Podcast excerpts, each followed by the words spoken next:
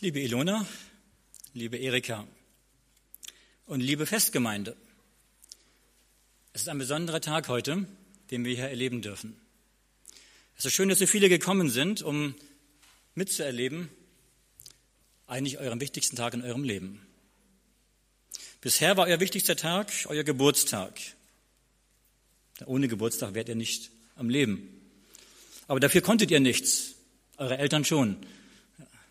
Aber ähm, dieser heutige Tag ist mindestens genauso wichtig. Ich würde sogar sagen, eigentlich noch ein bisschen wichtiger. Denn euer Geburtstag ist der Tag, der euch das Leben schenkt. Der heutige Tag, euren Bund, den ihr mit Gott in der Taufe schließt, ist der Tag, an dem ihr das ewige Leben habt, dem euch Gott das ewige Leben zuspricht. Das ewige Leben ist wichtiger als das irdische Leben. Und das ist auch unsere persönliche, eure Entscheidung. Es ist heute ein besonderer Tag. Und wir als Gemeinde freuen uns besonders. Und ich freue mich auch, dass ihr viele Verwandte, Freunde eingeladen habt, mitgebracht habt, dass wir das gemeinsam erleben dürfen. Wie ihr Gott euer Leben übergebt, dies in der Taufe öffentlich zeigt und mit Gott diesen Bund schließt. Ihr dürft wissen, dass viele Gebete euch begleitet haben. Ich möchte sogar sagen, kein Mensch findet den Weg zu Gott, ohne dass jemand für ihn betet. Das Gebet ist wichtig. So eine Entscheidung, so eine Entscheidung stehen die, sehen die bösen Mächte nicht einfach so kampflos zu. Aber das Gebet ist eine mächtige, eine mächtige Waffe gegen den Feind. Gott hat uns in seinem Wort viele Verheißungen gegeben, Versprechen, die, uns, die wir uns für uns persönlich in Anspruch nehmen dürfen. Und eine dieser Verheißungen möchte ich heute mit euch gerne anschauen. Möchte ich euch auf den Weg geben für euer zukünftiges Leben, aber natürlich für uns alle, die wir hier sind. Und diese Verheißung finden wir in Römer Kapitel 8. Römer Kapitel 8, Vers 38 und 39. Wer eine Bibel hat, kann sie gerne mit aufschlagen.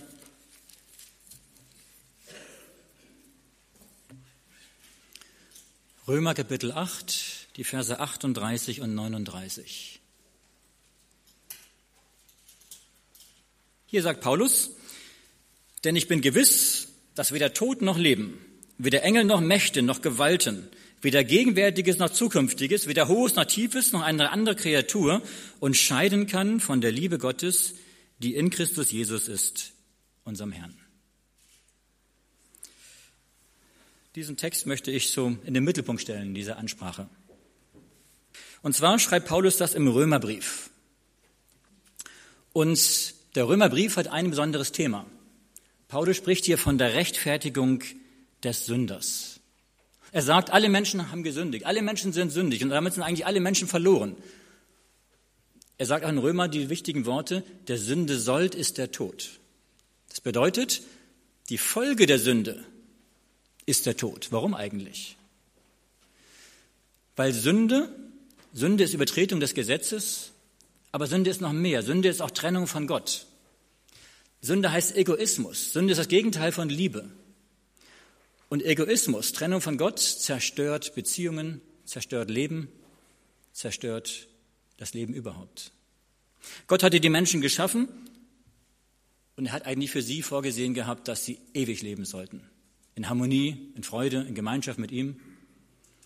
Aber dann kennen wir die Geschichte von Adam und Eva und der Frucht. Sie haben gesündigt, sie haben die, den Test nicht bestanden, sie sind in Sünde gefallen und dadurch sind alle Menschen auf diesem Weg der Sünde. Und Paulus sagt, kein Mensch ist ohne Sünde. Alle haben gesündigt. Und deswegen sind wir alle dem Tod unterworfen. Aus eigener Kraft kann kein Mensch sich das ewige Leben verdienen. Dafür kam Jesus Christus auf diese Welt, um für uns unsere Schuld zu tragen, unsere Sünde zu tragen. Am Kreuz auf Golgatha ist er nicht gestorben, weil die Menschen ihn ans Kreuz geschlagen haben. Er ist gestorben, weil Gott die Sünden der ganzen Welt, auch unsere Sünden, auf Jesus gelegt hat. Und an dieser Sünde ist er gestorben, für uns. Und trotzdem werden nicht alle Menschen gerettet. Warum nicht? Weil Gott jedem Menschen die freie Entscheidung lässt. Er sagt, ich bin für dich gestorben, ich habe mein Leben für dich gegeben und es ist deine Entscheidung, ob du das annimmst oder nicht. Dieses Geschenk annimmst, ist ein Geschenk Gottes. Wir müssen nur die Hände ausstrecken und sagen, ja, ich nehme es an. Und ihr beide habt heute, sagt heute ja. Ihr nehmt es heute an. Ja, und auch in diesem Römerbrief Kapitel 8 ist das das Hauptthema. Und zwar in diesem achten Kapitel hat Paulus einige radikale Aussagen. Er sagt, es gibt keine Verdammnis mehr für die, die in Christus sind. Warum? Weil wir, wenn wir Jesus, zu Jesus gehören, wenn wir ihn angenommen haben, dann haben wir ewiges Leben durch ihn. Und er sagt dann, alles muss uns zum Besten dienen. Keiner kann wider uns sein. Alles ist uns mit Christus geschenkt. Keiner kann uns verdammen. In allem überwinden wir. Und nichts kann uns von Gottes Liebe trennen. Das sind so einige sehr starke Aussagen von Paulus, die er hier in diesem achten Kapitel uns sagt. Und diese beiden letzten Verse, die wir eben gelesen haben, sind der Höhepunkt, der Höhepunkt dieses Kapitels. Und das wollen wir uns einmal, einmal genauer anschauen, was Paulus damit meint. Ich lese noch einmal Römer 8, Vers 38 und 39. Denn ich bin gewiss, dass weder Tod noch Leben, weder Engel noch Mächte noch Gewalten, weder Gegenwärtiges noch Zukünftiges, weder Hohes noch Tiefes noch eine andere Kreatur und scheiden kann von der Liebe Gottes, die in Christus Jesus ist, unserem Herrn. Paulus sagt hier, ich bin gewiss, dass uns nichts trennen kann von Gottes Liebe. Hier steht nicht, ich denke doch, hier steht auch nicht, ich hoffe oder es könnte sein. Nein, er sagt, ich weiß, ich glaube es, ich bin überzeugt davon, es ist so. Eine feste Gewissheit, die alle Zweifel und Anfechtungen überwindet. Paulus hat eine starke Heilsgewissheit. Warum kann er sie haben? Weil er weiß, meine Errettung hängt nicht von meinen Werken ab, sondern dass ich Jesu Angebot angenommen habe, dass er mein Retter ist, mein Heiland ist. Sie hängt ab von Gottes Liebe. Gott liebt jeden Menschen, jeden. Deswegen versucht Gott auch jeden Menschen zu überzeugen, dass Jesus für ihn gestorben ist und dass er das annehmen möchte. Aber nicht jeder Mensch sagt Ja dazu. Und die Bedingung der Erlösung, die Bedingung der Vergebung ist in der Bibel ganz einfach. Wir müssen keine langen Wallfahrten machen, wir müssen keine Bußübungen vollbringen, sondern das Einzige, was wir tun müssen, ist, dass wir unsere Sünde vor Gott bekennen. In 1. Johannes 1, Vers 9, schlagen wir mal auf, 1. Johannes 1, Vers 9. Da sagt uns Johannes, wenn wir unsere Sünden bekennen, so ist er treu und gerecht, dass er uns die Sünden vergibt und reinigt uns von aller Ungerechtigkeit. Unsere eigene Schuld, unsere Sünden können wir nicht büßen. Wenn wir zu schnell gefahren sind und da kommt eine Buße von der Polizei, dann können wir das bezahlen. Das ist richtig. Aber wenn wir vor Gott sündigen, dann können wir das weder bezahlen, noch können wir irgendwie das, die Schuld sühnen. Wir können es nur vor Gott bringen. Und Jesus ist dann unser hoher Priester. Er tritt für uns ein, er tut seinen Tod für uns am Kreuz, den Moment einsetzen und er vergibt uns. Und das ist eine unglaublich gute Nachricht. Denn die Schuld, die Sünde ist etwas, was die Menschen niederdrückt. Wie viele Menschen laufen herum mit einem, mit einem beladenen Gewissen und wissen nicht, wohin mit ihrer Sünde, mit ihrer Schuld. Es ist so einfach. Geh zu Jesus, bekenne ihm deine Sünden und sag ihm, tut mir leid, ich habe das und das getan. Und hier steht, er ist treu und gerecht und vergibt uns unsere Schuld. Das steht hier. Und dann ist die Sünde weg. Und das ist eine, so eine Erleichterung, so eine Befreiung. Gott will uns freimachen von der Last der Sünde, von der Schuld der Sünde. Und gerade in Römer 8 spricht Paulus davon, dass Jesus, unser hoher Priester im Himmel, uns vertritt. Und deswegen sagt er uns auch, nichts kann uns trennen von dieser Liebe Gottes, die uns unsere Schuld vergibt. Nicht, weil wir uns so fest an ihn klammern, sondern weil er uns so festhält. Hinge unsere Erlösung von unseren Werken ab, dann könnten wir nicht gerettet werden. Aber sie hängt von Jesus ab, der seine Verheißungen erfüllen wird. Frage, wenn, ich, wenn jemand Kinder hat, Wovon hängt es ab, ob meine Tochter noch meine Tochter bleibt? Von ihrem Verhalten? Nein. Sondern von meiner Liebe zu ihr. Es sei denn, sie entscheidet sich, nicht mehr meine Tochter sein zu wollen. Manche Eltern schicken ihr Kind weg, wenn es sich nicht nach ihren Vorstellungen verhält und sagt, du bist nicht mehr mein Kind. Aber das ist nicht die selbstlose Liebe, die Gott uns zeigt. Eigentlich ist das dann aber nicht der Ungehorsam des Kindes, sondern es ist eigentlich die fehlende Liebe der Eltern, die dann das Kind weg, wegschickt. Liebe Ilona, liebe Erika, ihr besiegelt heute durch die Taufe eure Gotteskindschaft. Natürlich, Gott hat euch schon geliebt, bevor ihr überhaupt von ihm wusstet. Aber in der Taufe zeigt ihr, dass ihr auf diese Liebe Gottes reagiert habt, dass ihr seine Kinder geworden seid, dass ihr nun zur Familie Gottes gehört. Ihr werdet auf den Namen des Vaters, des Sohnes und des Heiligen Geistes getauft werden. Und die Liebe dieses dreieinigen Gottes wird euch niemals fallen lassen, egal was auch kommen mag. Ihr dürft die feste Gewissheit haben, dass ihr erlöst seid, dass Gott euch erlöst hat und dass, wie Paulus es hier sagt, nichts euch aus seiner Hand reißen kann. Die einzigen, die sich aus Gottes Hand wieder entfernen können, seid ihr selbst. Wenn ihr sagt, ich möchte nicht mehr. Gott lässt euch immer die freie Entscheidung. Aber sonst, weil Gott stärker ist als alles andere, als alle Mächte der Welt, hängt es von Gott ab. Und Paulus zählt jetzt hier auf, was es vielleicht sein könnte. Tod noch Leben, Engel, Mächte, Gewalten, Gegenwärtiges oder Zukünftiges. Hohes noch Tiefes oder eine andere Kreatur. Paulus geht hier auf alle Dimensionen des Lebens ein. Wir haben hier vier Gegensatzpaare, die die ganze Bandbreite des menschlichen Daseins ausmachen. Er beginnt mit seiner Aufzählung gleich mit dem größten Feind des Menschen, nämlich mit dem Tod. Keiner kann dem Tod entrinnen. Wir können uns mit Geld das Leben nicht kaufen. Es gibt so einige, die reich sind, die, wenn sie gestorben sind, ihren Körper einfrieren lassen, in der Hoffnung, dass es irgendwann mal der, der Wissenschaft möglich ist, dass sie wieder auferstehen können, dass die Menschen wieder zum neuen Leben erwachen können. Aber die Bibel sagt, das ist Menschen nicht möglich. Gott ist der Einzige, der Leben schaffen kann. Der kann der Mensch nicht. Unmöglich. Wir können dem Tod nicht entrinnen. Jeder muss einmal sterben, richtig. Aber trotzdem kann der Tod uns nicht von Gottes Liebe trennen. Warum nicht? Weil Jesus Christus den Tod besiegt hat. Wenn wir sterben, bleiben wir nicht im Grab.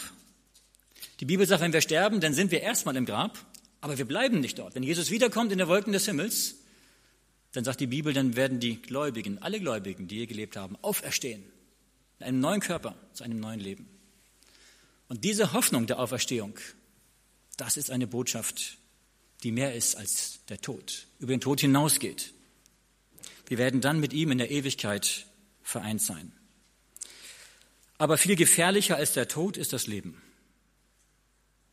Das Leben, das uns von Gott trennen könnte. Aber egal, wann unser Leben beginnt und wann es endet, egal wie unser Leben verläuft, egal von welcher Abstammung, von welcher Rasse, von welcher Nation, egal ob Mann, Frau oder Kind, egal ob intelligent oder nicht, ob hübsch oder nicht, ob gesund oder krank, nichts kann uns von Gottes Liebe trennen. Manchem scheint das Leben wie eine große Last, aber selbst die größte Last, die es gibt, die wir tragen, kann uns nicht von Gottes Liebe trennen. Im Gegenteil, Gerade wenn wir Lasten zu tragen haben, dann werden wir noch mehr ins Gebet gehen und noch mehr um Hilfe bei Gott anflehen und bitten, lieber Gott, hilf, ich brauche dich. Dann zählt Paulus als nächstes auf die Engel, Mächte und Gewalten. Das ist die sichtbare und die unsichtbare Welt. Ja, die Bibel sagt, es gibt gute Engel. Das sind Diener, Dienste, das sind dienstbare Geister, die für Gott da sind. Und auch jeder Mensch hat einen Schutzengel. Aber es gibt auch gefallene Engel, Dämonen, die damals mit Satan gefallen sind, böse geworden sind. Und die meint natürlich Paulus hier, denn auch diese bösen Engel können uns nicht von Gottes Liebe trennen. Natürlich, die Dämonen sind stärker als wir Menschen. Die satanischen Mächte sind die stärksten Mächte, die uns von Gott zu trennen versuchen. Am deutlichsten wird das bei Menschen, die okkult belastet sind oder sogar die besessen sind. Es gab in der Bibel einige Beispiele, wo Menschen von bösen Geistern so sehr besessen waren, dass sie nicht mehr selbst entscheiden konnten, was sie sagen und was sie tun. Aber die Dämonen können und dürfen uns nicht quälen. Warum nicht? Weil Jesus Christus Satan besiegt hat. Und wenn wir uns mit Gott verbinden, Gott ist stärker als alle Mächte der Welt und noch alles, alle Dämonen. Wenn wir uns auf Gottes Seite, für Gottes Seite entscheiden, dann sind wir in Gottes Hand. Und Gott ist größer und stärker als alles andere. Auch der schwächste Mensch ist vor den Anschlägen Satans sicher, solange er mit Gott verbunden ist. Selbst Satan kann uns nicht von Gottes Liebe trennen. Er konnte es bei Jesus auch nicht. Satans versucht, Gott, Jesus zu trennen vom Vater. Es ging nicht, weil Gott stärker ist. Und wenn Gott sagt, ich habe mit Jesus die Verbindung, dann konnte Satan nicht dazwischen funken. Und so wacht Gott darüber, dass jedes Kind, jeder Mensch, der sich zu ihm wendet, dass Gott ihn festhält und eine Schutzmauer umgibt, dass niemand ihm schaden kann, niemand ihn trennen kann von Gottes Liebe. Wir können in Gottes Liebe ganz geborgen sein. Ich denke da an Jesus, wie er im Schiff schlief. Er war mit seinen Jüngern auf dem See Genezareth und da kam ein Sturm und der war so heftig, vielleicht noch ein bisschen heftiger als die Sabine, die wir letztens erlebt haben. Der war so heftig, dass sie glaubten, sie würden untergehen und sterben. Und Jesus, hat er auch Angst gehabt? Nein, warum nicht? Er lag sogar hinten im Boot und hat geschlafen. Geschlafen? Ja. Warum? Weil er wusste, ich bin in Gottes Hand. Egal was geschieht, es geschieht nur das in meinem Leben, was Gott möchte, was Gott zulässt. Und solange ich noch einen Auftrag habe von Gott, lässt Gott mich leben führt Gott mich. Er war von Gott geführt, von Gott getragen, von Gottes Liebe getragen. Und dann spricht Gott, dann spricht Paulus die zeitliche Dimension an. Er sagt, weder Gegenwärtiges noch Zukünftiges. Wir Menschen verändern uns mit der Zeit. Und auch unsere Liebe kann deshalb mit der Zeit sich verändern. Unsere Gefühle, unsere Einstellungen verändern sich manchmal. Manchmal ist es auch nicht zum Guten wenn man geheiratet hat und irgendwann merkt man, hm, die Gefühle sind nicht mehr da.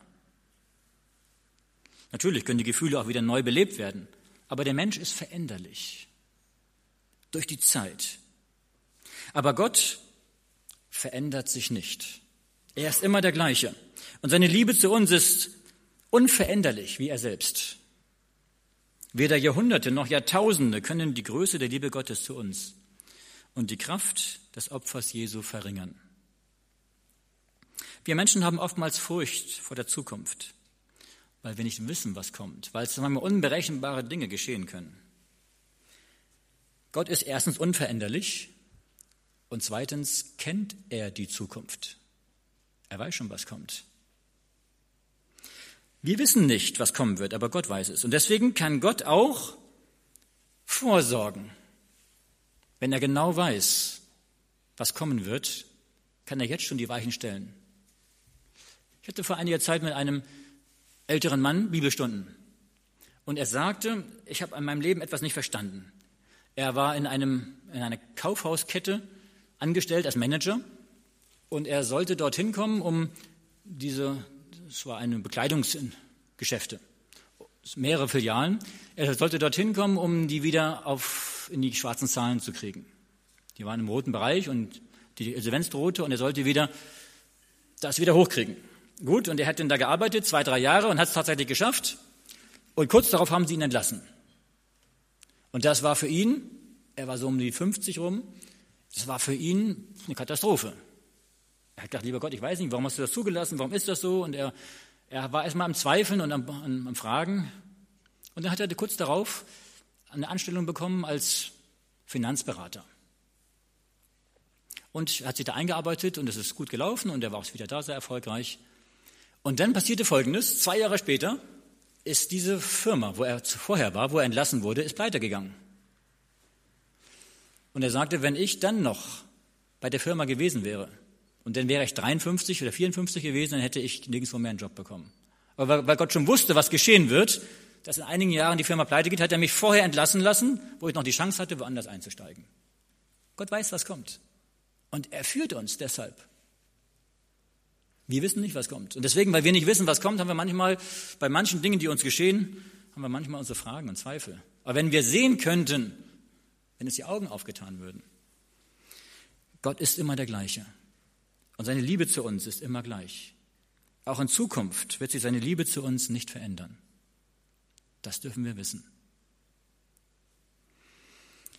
Manchmal können wir aber auch, gerade in den kleinen Dingen des Lebens, vielleicht, dass Dinge geschehen, die uns von Gottes Liebe trennen.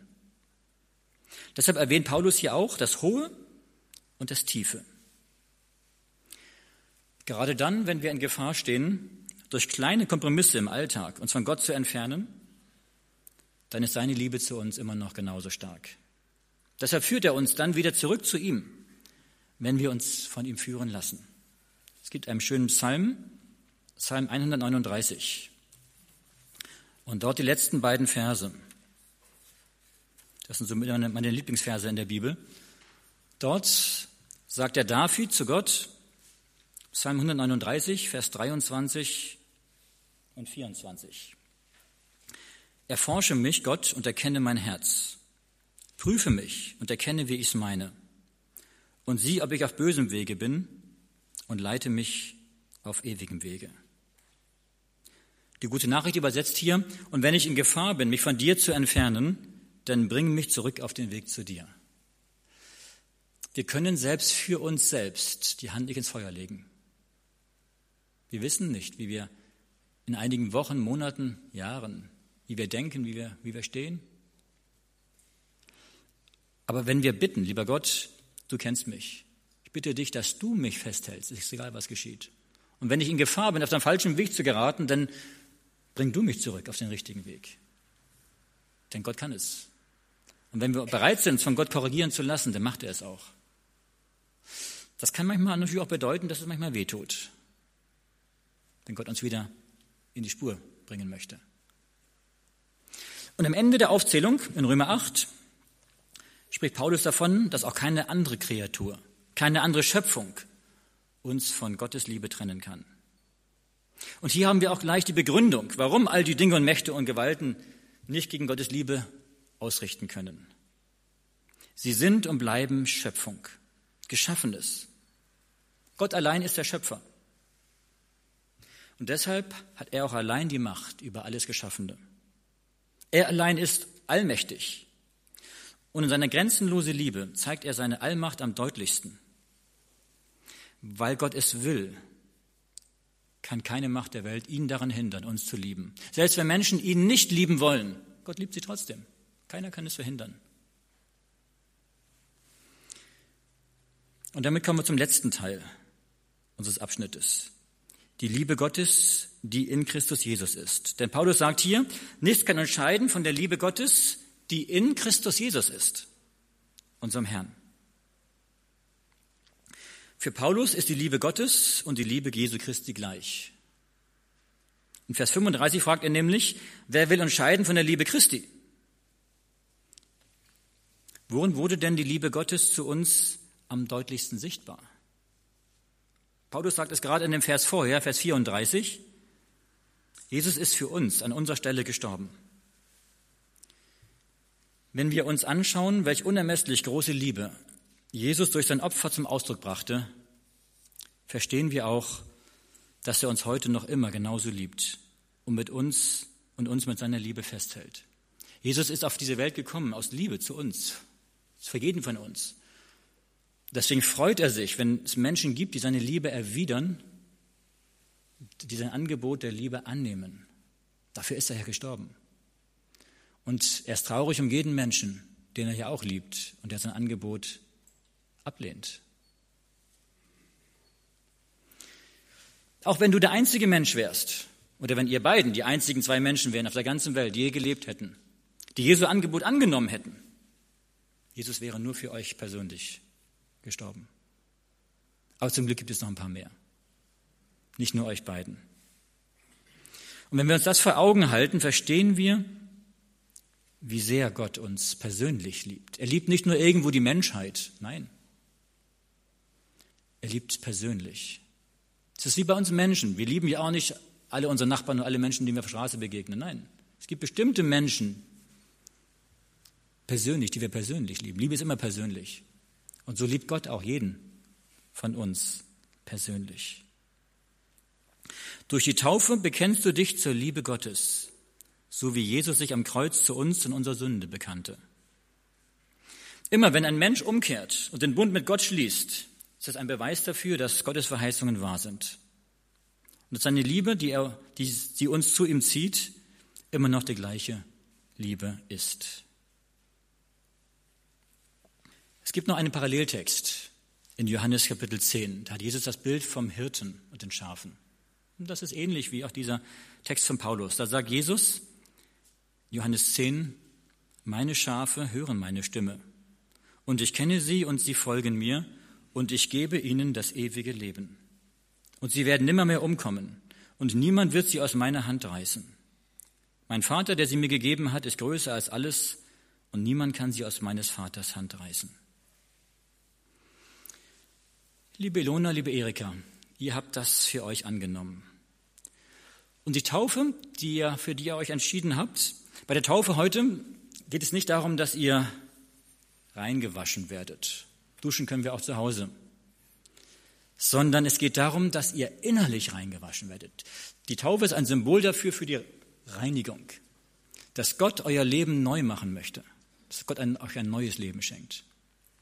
Und das Untertauchen unter Wasser, sagt Paulus, hat ein Symbol dafür, dass der alte Mensch, der egoistische Mensch, der Mensch ohne Gott, dass er stirbt, dass er begraben wird und dass ein neuer Mensch mit Christus wieder aufersteht. Deswegen ist auch die Taufe durch Untertauchen ins Wassergrab werdet ihr gelegt, der neue Mensch kommt wieder heraus. Uns, Gott möchte auch, dass die Menschen sich persönlich dafür entscheiden.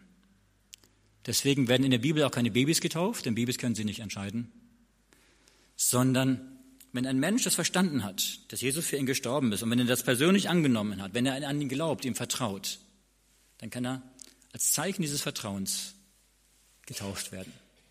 Und so ist diese Taufe ein Bund, den er schließt. Als Jesus getauft wurde vom Johannes dem Täufer, da hat Gott sich zu ihm bekannt. Jesus hat sich zu ihm bekannt durch die Taufe und auch durch sein, durch sein Gebet und sein Bekenntnis. Und Gott hat vom Himmel geantwortet. Dies ist mein lieber Sohn, an dem ich wohlgefallen habe. Und der Heilige Geist kam auch sichtbar auf ihn herab. Wenn ihr heute getauft werdet, wird auch der Heilige Geist auf euch herabkommen. Ich weiß nicht, ob man eine Taube sehen wird. Wahrscheinlich nicht. Aber auch wenn wir sie nicht sehen, wissen wir, dass der Heilige Geist auf euch herabkommt. Weil die Bibel es sagt. Und zweitens, wird Gott sich auch zu euch bekennen. Auch wenn wir heute keine Stimme vom Himmel hören werden. Aber Gott bekennt sich zu euch. Und so wie er mit Jesus gegangen ist und Jesus Kraft gegeben hat für seinen Dienst, den er dann begonnen hat, so wird er mit euch gehen. Ihr versprecht Gott heute die Treue und Gott verspricht euch seine Liebe und Treue. Die Taufe ist unsere Antwort auf Gottes Erlösungsangebot. Und ich freue mich, dass ihr darauf geantwortet habt. Dieses Versprechen Jesu, was wir eben gelesen haben, dass nichts euch von Gottes Liebe trennen kann und dass niemand euch aus Gottes Hand reißen kann, das dürft ihr für euer Leben in Anspruch nehmen. Amen.